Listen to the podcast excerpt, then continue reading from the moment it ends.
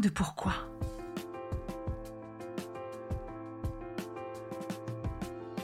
Écoutez bien. Ici, les spécialistes de la résilience, les survivants du cancer, vous raconter leur traversée, leurs chocs, leurs peurs, leurs espoirs et leurs choix face à cette maladie qui les transformera à tout jamais.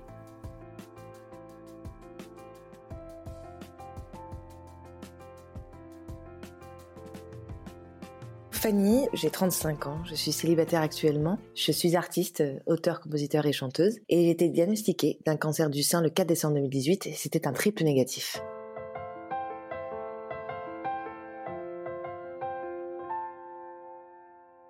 Bonjour Fanny. Bonjour. je te remercie beaucoup d'avoir accepté mon invitation au micro d'À coup de pourquoi. Honorée de t'avoir parmi nous, surtout euh, en tant que voix. Tu es, comme tu l'as dit, chanteuse, auteure, compositrice. Donc, euh, je pense que ça va être un merveilleux euh, épisode. La première question que j'ai envie de te poser, évidemment, c'est comment vas-tu, Fanny? Je vais bien. Je suis actuellement en Suisse chez moi.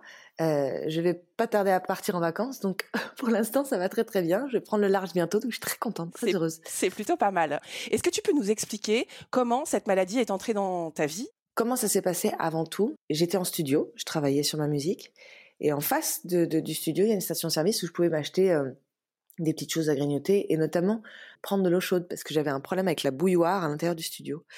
Donc j'ai été prendre de l'eau chaude dans un petit verre. Elle voulait me mettre le petit, euh, on dit un petit cache en plastique par-dessus le, le, gobelet en fait. Mmh. Et je lui dis non non non ça va, on va pas utiliser trop de plastique euh, pour la planète. On sait à quel point c'est compliqué. Mmh. Et donc je prends le gobelet sans euh, le couvercle en plastique dessus et je retourne au studio et les portes de studio sont très très lourdes et je donne un grand coup dedans et le thé valse, passe par-dessus ma veste, mon pull, et vient me, me brûler légèrement le, le, le sein gauche en fait sur le moment vraiment euh, c'est vraiment une brûlure vive comme ça qui vous fait un peu mal. Je me rappelle avoir dit à mon producteur avec qui je travaillais à ce moment-là dans, le studio ah je me suis fait super mal je me suis cramé là un truc de dingue. Et je rentre chez moi et puis un ou deux jours après effectivement qu'est-ce qui se passe sur une brûlure? Bah, généralement ça devient une petite croûte et puis ça va cicatriser. Et je regardais ça en disant c'est quand même fou ce que j'ai fait. Et en fait en touchant cette croûte là j'ai continué avec ma main en direction de mon sein droit et là j'ai senti une petite boule en fait. Et c'est à ce moment-là que je me suis dit oulala c'est bizarre je l'ai trifouillé, trifouillé. Je me suis dit, il doit y avoir un truc qui cloche, c'est pas, c'est pas normal. T'étais déjà euh, alertée par rapport euh, à cette maladie? Pas du tout. J'étais pas vraiment renseignée. Je, c'était de loin en fait. J'avais même pas eu dans mon terrage quelqu'un de proche qui avait eu un cancer du sein. Donc j'avoue n'avoir pas été vraiment concernée et pas vraiment renseignée sur la question. Donc euh, l'autopalpation, toutes ces choses-là, non quoi. Là vraiment la chance que j'ai eue, c'est vraiment une petite étoile au-dessus de ma tête, c'est cette petite brûlure. C'est comme ça que je me suis rendu compte que j'avais cette boule. La chose qui est très importante, c'est que j'ai pas voulu attendre. Ma gynécologue, je l'appelle instantanément. Je lui dis, écoute, euh, il faut que je fasse une échographie. Euh, je sais pas si c'est un kyste, euh, mais bon, j'ai un truc, j'ai une boule. Ok, très bien. Elle m'envoie euh, l'ordonnance et à moi d'appeler un centre d'échographie.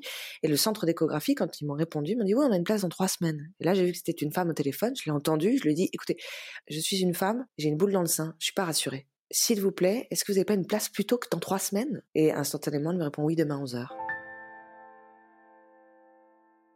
Comme si euh, on te conduisait euh, plus vite. C'est fou. Hein. C'est vrai que là, tout s'est enchaîné. De l'échographie euh, qui était justement pas très jolie à un IRM à une ponction. D'examen en examen, toi, tu commences à imaginer cette nouvelle? Ah oui. C'est comme si au fond de moi, je...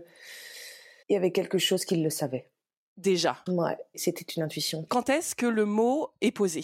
Après la biopsie, il y avait, on était un jeudi, il y avait un week-end entre temps, et j'ai reçu les résultats le mardi. J'ai eu beaucoup de chance parce que j'ai vraiment poussé, les choses se sont fait vite. Quand on gagne du temps, euh, c'est précieux. Bah, bien sûr que c'est précieux. Après, ça dépend du type de cancer.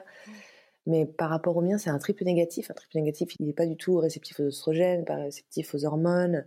Il arrive comme ça, bon, je sais pas trop pourquoi, et il avait une vitesse de prolifération de 70%, donc il était extrêmement rapide et très agressif. Ça, veut dire que si je ne m'étais pas rendu compte de ça, mettons que ça avait été deux, trois mois plus tard, euh, je sais pas où je serais là. tu es convoqué et ton médecin t'annonce cette nouvelle? Voilà, je me rappelle me lever, je vais sortir mon chien. En revenant, je vois un appel en absence sur mon portable et j'écoute le message vocal et c'est la secrétaire de ma gynécologue qui me dit de venir dans la journée euh, le plus vite possible, que ma gynécologue m'attendait. Donc je l'ai rappelé instantanément. J'ai dit mais euh, je sais pas pourquoi, on peut, m'expliquer. Non non, je crois que c'est mieux que vous veniez. Bon bah là, autant vous dire, ou autant te dire, que euh, au fond de moi-même, je savais que ça sentait vraiment pas bon. T'avais compris. J'avais compris. Je me rappelle avoir laissé mon chien. Je lui avais fait sa petite balade matinale. Monté dans ma voiture et j'avais une heure de route à peu près, 45 minutes, une heure. Et je roule et je roule. Qu'est-ce qui se passe dans ta tête quand tu roules? Un milliard de choses. Je m'auto-calme, je mets de la musique, je baisse la musique, je me parle à moi-même, mille émotions. Je l'envisage, je me, je me rassure moi-même, je dis t'inquiète pas Fanny, ça va bien se passer, tu sais, ça va bien se passer, calme-toi. Je me parlais, je me parlais. Ensuite, je mettais de la musique, je faisais semblant de, de, de me dire, allez, c'est sympa, t'aimes bien cette sang, allez, vas-y, danse un coup. Non, mais ridicule.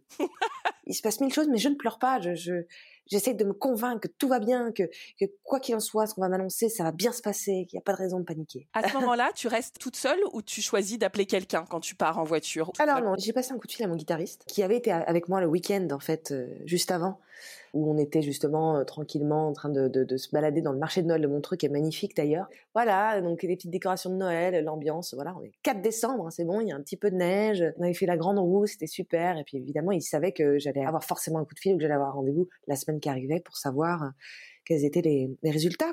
Je me rappelle l'avoir appelé dans la voiture, je dis écoute, tu es en route là, pourquoi elle me demande de venir? Si elle me demande de venir, c'est qu'il y a forcément un truc qui est pas bien, sinon elle me le dirait par téléphone. Je dis non Fanny, tu sais, t'inquiète pas, ça c'est des protocoles de médecin, euh, euh, souvent faut se déplacer, peu importe le diagnostic. Et je lui dis bon d'accord, et tout ce qu'il me dit là, je crois pas un mot quoi. Donc je me dis ça. allez, accroche-toi, c'est parti. Tu vas dans ta consulte et tu es toute seule à te prendre la nouvelle. Toute seule. Et j'étais toute seule toute la journée. Parce qu'en fait, on n'a pas su exactement quel type de cancer c'était. Il fallait que j'approfondisse les résultats dans la journée, en fait. Quand tu entends cancer, donc là, c'est posé. Ça bascule ou t'étais déjà prête à l'entendre? Elle me tend une boîte de mouchoirs, je pleure, mais pas longtemps. Ah, ok, alors c'est quoi? Qu'est-ce qu'on fait? Dites-moi. Et là, elle me dit, il faut que vous restiez toute la journée, parce qu'on ne sait pas exactement qu'est-ce que c'est comme cancer, comment il faut le traiter, etc. Donc, si c'est possible pour vous, est-ce que vous pouvez rester? Je dis pas évidemment.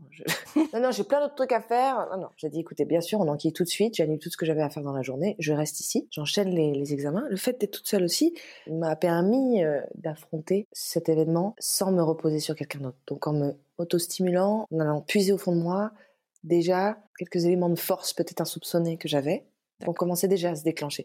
Et il fallait que j'appelle à ce moment-là quand même ma famille. C'était une clinique, alors il y avait des jolis rideaux. Euh, on va dire que c'était pas trop trop trop glauque. Ou quoi qu'aujourd'hui les hôpitaux ont fait beaucoup d'efforts. Mais c'est vrai que j'étais dans ce couloir toute seule, pas beaucoup de passages. Je me dis bon, euh, il faut que tu prennes ton courage en main parce qu'il y a quand même le mot cancer, on va quand même l'annoncer là. Mmh. Et je prends mon téléphone et j'appelle d'abord mon frère et ma sœur. C'est comme si votre cœur bat, vous allez annoncer quelque chose et la personne, évidemment, vous voulez pas lui montrer que votre voix tremble et que ça va pas. Et je fais coucou Tom, comment ça va? Il dit hé coucou Ninette, écoute là je suis en tournage, je te rappelle tout de suite. D'accord. Et vous raccrochez le téléphone. Ok, allez, bon celui-là il va me rappeler. D'accord. Euh, ça fait bizarre, un petit ascenseur émotionnel de tout d'un coup vous allez dire des choses finalement elles se disent pas. J'appelle ma sœur. Ma sœur répond pas tout de suite. Elle était, je crois, en, en voyage. Et là elle me dit bon bah il faut que j'appelle ma mère. Et ça c'était le pire moment de ma vie.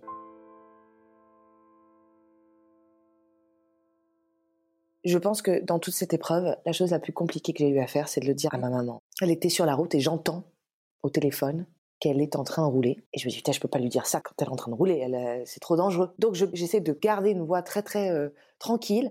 Écoute maman, écoute, quand t'as deux secondes, que tu t'arrêtes pour faire le, le, plein, rappelle-moi, quoi. D'accord, d'accord. Vous imaginez bien qu'elle a bien senti qu'elle sa fille par cœur. Trois minutes et demie après, elle me rappelle. Et j'essaie de vraiment euh, dédramatiser la situation. J'écoute, voilà, j'ai fait quelques petits examens. On m'a diagnostiqué un cancer, mais ne t'inquiète pas, tout est pris en main, ne t'en fais pas. Mmh. Là, évidemment, je pense que le monde s'écroule de son côté.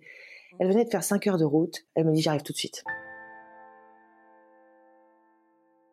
Elle a fait 11 heures de route dans la journée toute seule. Elle tenait à te euh, rejoindre tout de suite. Absolument, et elle est venue me retrouver le soir. C'est chouette ça, hein tu t'es sentie euh, entourée. Bah, instantanément, ma maman est venue. Oui, bien sûr. Euh, la famille, c'est ta première ressource, Fanny. Bien sûr, et l'homme avec qui j'étais, bien sûr, avec qui je, suis, quoi. voilà, je parle pas trop de ma vie privée de ce côté-là, mais et sa famille aussi. Donc on a été très très soudés. J'ai beaucoup de chance, j'ai un entourage formidable. Vraiment, on était une force, quoi. Pour affronter ça ensemble. À partir de là, cette journée, tu vas avoir une deuxième nouvelle, une deuxième annonce. C'est cette journée que tu apprends que c'est un triple négatif? C'est-à-dire qu'on me demande de revenir. Donc après, une fois tous les examens terminés, je suis rentrée. Il faisait nuit et surtout, mon chien était tout seul à la maison depuis le matin. Et je suis pas du tout le genre à laisser mon chien longtemps tout seul. Dire que oui, il peut rester 3-4 heures tout seul, ça lui arrive bien sûr, mais euh, j'essaie de le prendre un maximum avec moi et j'étais terrorisée et mal pour mon chien On dit, il faut que je rende vite le pauvre. C'est à ça que tu pensais en fait. Ouais. J'étais en train juste de déplacer le problème. Hein. oui. Et j'arrive à la maison, je vois mon chien qui était en train de faire une énorme sieste sur le canapé. Il avait rien fait de mal, aucune bêtise. Ça faisait des heures des heures qu'il était tout seul. Tout va bien. Tout va bien, mais je le prends dans mes bras et là j'éclate. Et je parle à mon chien et je lui dis euh, voilà ce que j'ai. Je vais m'en sortir mon petit loup. Je vais tâcher d'être forte, mais ça va pas être facile. Je suis désolée de t'avoir laissé tout seul toute la journée, mais voilà, j'ai dû faire des examens et puis bah j'ai un cancer et puis j'ai du mal à dire ce mot et j'ai la gorge qui se serre de plus en plus à chaque fois que je dis ce mot. Et en même temps, je, je m'auto euh, bah, rassure quoi. Ouais, et puis tu formules aussi ce qui se passe. Je formule, exactement. Je dis non mais ça va aller, ça va aller. Et puis finalement ma maman arrive tard le soir, donc on se retrouve. Bon évidemment un moment euh, séquence émotion, vous imaginez bien. Et deux jours après j'ai un coup de fil pour me dire euh, exactement qu'est-ce que c'est comme cancer? Je la prends au téléphone et après j'ai un rendez-vous qui se suit pour m'expliquer un petit peu plus en détail les choses. Oui, parce que nous, on arrive dans ce truc-là, on n'y connaît rien en fait. C'est ça qui est très important de, dire, c'est que vous recevez un nombre d'informations incalculable. On comprend pas la moitié des mots. Votre vie bascule, donc il y a un choc parce qu'il y a le mot cancer, donc cancer, vous dites c'est l'horreur. Mm. Puis ensuite, vous recevez un milliard de détails auxquels vous n'avez jamais eu affaire. Puis en même temps, vous devez gérer l'annonce et puis qu'est-ce que ça veut dire tout ça? Et puis en même temps le médecin, mais s'il me dit ça, est-ce que c'est vrai? Mais ça veut dire que je vais, je vais vivre, je vais pas vivre Qu'est-ce que c'est quoi qui est clair? Mais on peut pas vous dire. Partez dans tous les sens. Et moi je me suis dit ok, donc toutes ces informations là, ok, vous me les avez dit, très bien. Moi je vais mettre ça de côté. C'est quoi le protocole? Dites-le moi. Ok, donc il va falloir faire des chimios. C'est un triple négatif. Si on fait pas ça et si on l'attaque pas tout de suite, vous allez mourir. Ils t'ont dit ça? Ouais. J'ai dit pardon? Oui, vous allez mourir si on si on fait pas les choses correctement et qu'on n'attaque pas les choses très très vite. Il a une vitesse de prolifération de 70%. Il faut agir très très vite. Et en plus, j'apprends que la chimio, ça passe ou ça casse. C'est pile ou face. Quoi. Tu veux dire que la chimio, soit ça marche, soit ça marche pas sur les triples négatifs. Ouais. Oui, souvent ils peuvent se muter, ça peut être très compliqué. Mais bon, aujourd'hui, on, on, fait des progrès exceptionnels à une vitesse grand grand V. Et c'est vrai que maintenant, de plus en plus, on, arrive à, gérer la situation. Mais ce que je veux dire, c'est qu'il y a quand même un moment où ils savent pas comment votre corps va réagir. Ils savent pas comment le cancer va réagir. On est quand même au début, dans une situation où on part complètement dans l'inconnu. On ne sait pas si on va s'en sortir. Est-ce que tu as senti une sorte d'impuissance en fait dans les yeux de tes médecins? Euh, Le mot impuissance c'est très compliqué à dire parce que ils vont de toute façon se dépatouiller dans tous les sens, faire des réunions pour comprendre pourquoi et essayer d'améliorer le traitement et se battre sans jamais se dire que c'est perdu. Mais en gros, c'était juste très maladroit de dire bah c'est sûr que si vous faites rien, vous allez mourir. Est-ce que tu as eu peur à ce moment-là pour ta vie? Oui, bien sûr que j'ai eu peur pour ma vie. Mais très rapidement, j'ai extrait ça de mon cerveau Là, plein de rendez-vous se sont suivis, avec encore plus d'informations, avec encore plus de détails sur le protocole, avec euh, euh le portacat, qui est une espèce de petite capsule qu'on met sous la peau, parce que la chimio euh, va passer par là, parce que sinon la chimio est trop violente, si elle passe par les veines, elle vous abîme les veines. Vous allez sur Google, c'est regarder à quoi ça ressemble. Mmh. Putain, merde, c'est quoi, c'est ça? Donc euh, là, il y a beaucoup beaucoup d'infos quoi. Avant ça, on va protéger mes ovocytes, donc je me fais des piqûres pour pouvoir déclencher euh, justement l'ovulation, etc. pour que je puisse extraire mes ovocytes et les mettre au congélateur parce que c'est possible que avec la chimiothérapie, bah, rien ne reparte après. Ça, c'est la première chose qu'on te fait faire. Totalement. Vite fait extraire les ovocytes et commencer la chimiothérapie le plus vite possible. Je dis allez go, c'est parti. Je mets un costume de guerre, c'est venu instantanément. C'est vraiment ça, comme si j'étais euh, Wonder Woman. Je me suis dit ok, j'ai une épreuve, je vais la réussir, je visualise ma victoire. C'est très important de le dire, c'est que instantanément j'ai accepté cette situation. J'ai pas cherché à comprendre, j'ai pas cherché à lutter, j'ai pas cherché à me dire mais pourquoi? Non, je, je c'est pas possible que ça m'arrive à moi, etc. Non, j'ai pleuré, bien sûr que j'ai pleuré, bien sûr que j'ai eu peur, mais au bout d'un moment j'ai comme eu, je sais pas, une voix qui m'a portée et qui m'a dit euh, ne reste pas comme ça, tu ne dois pas euh, être abattu, relève-toi, aie confiance en toi, accepte ce qui t'arrive dans ta vie, tout arrive pour une raison, prends ça comme un warning, comme un avertissement, regarde ta victoire, visualise-la et vas-y, fonce maintenant. T'as pas le choix, sinon quoi? Tu vas mourir? Alors, c'est quoi? Dépêche-toi. Allez, relève-toi.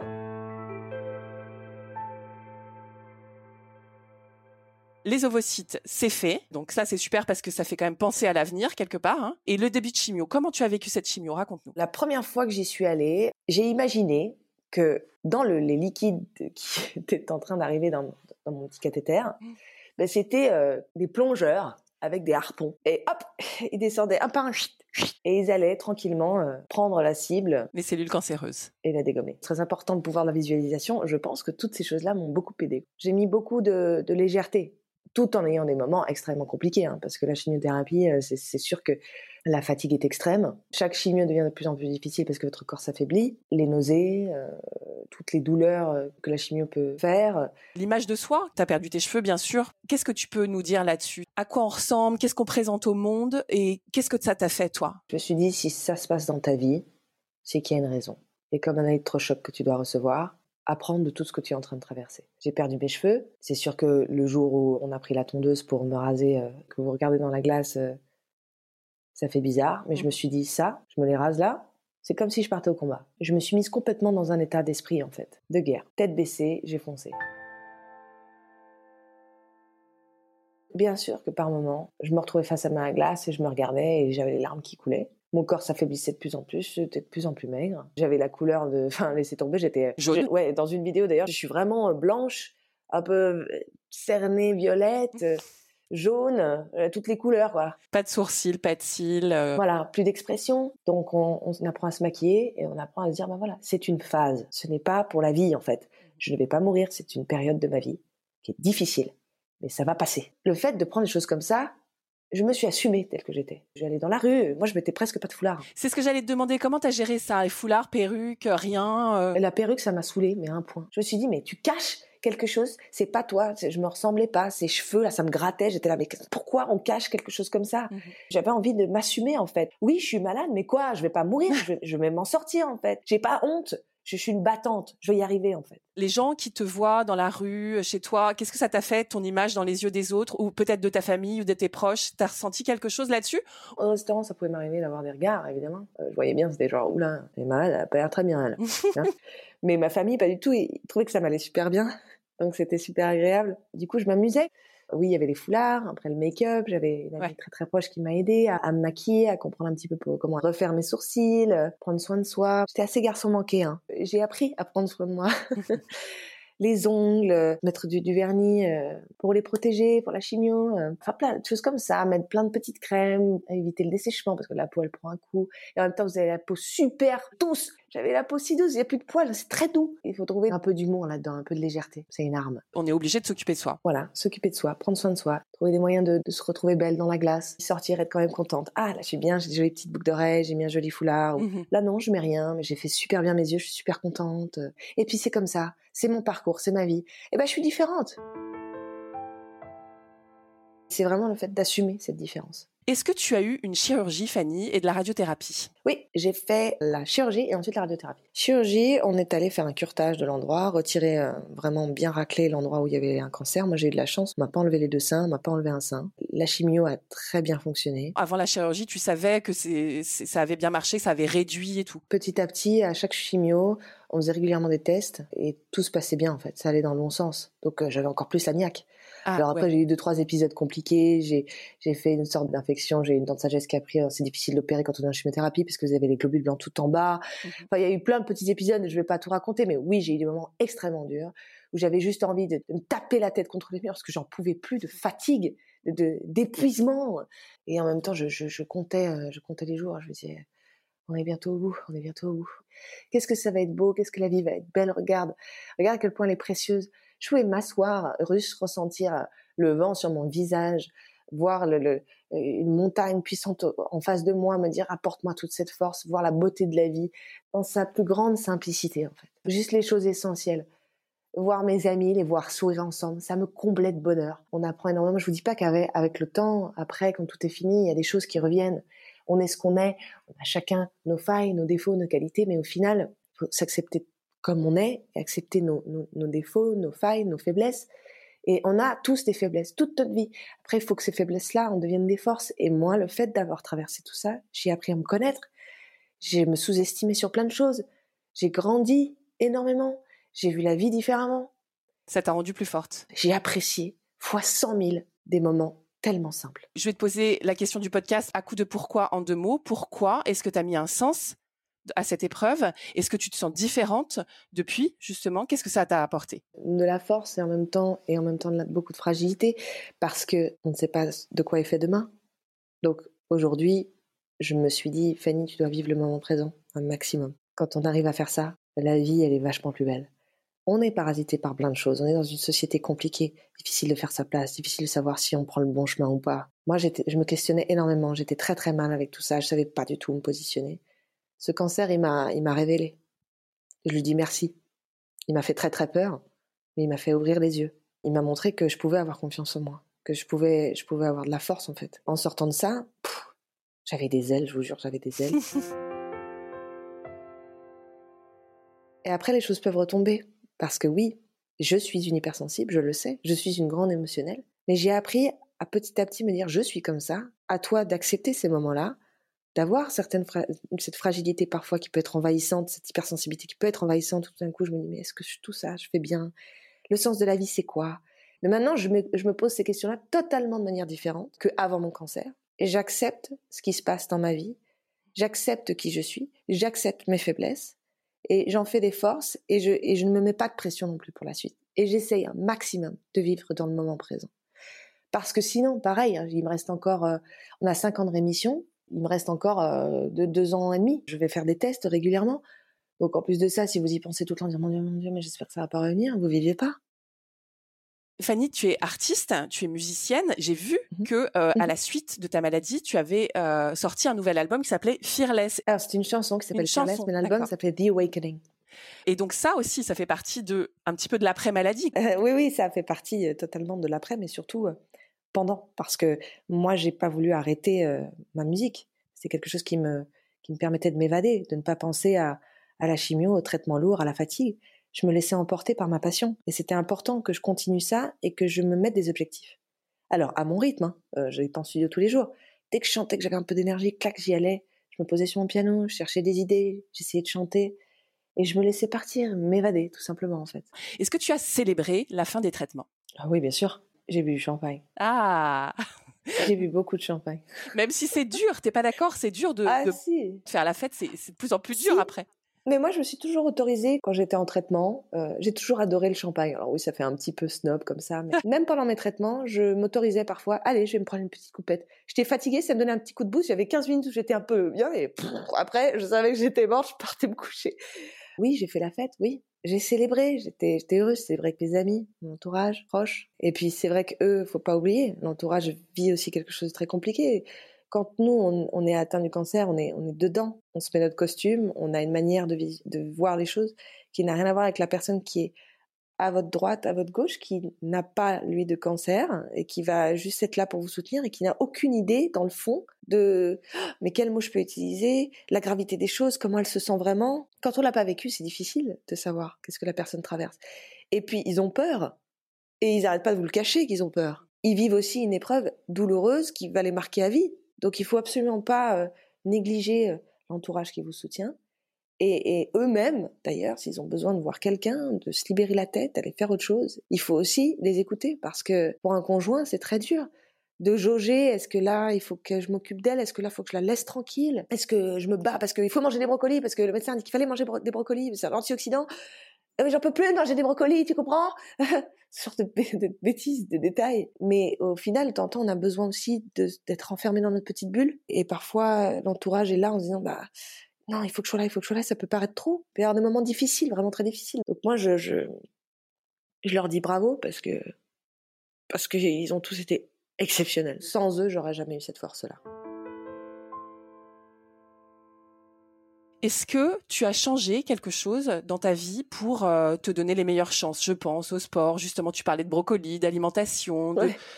Bien sûr, j'ai pris beaucoup plus soin de moi et je continue à prendre plus soin de moi.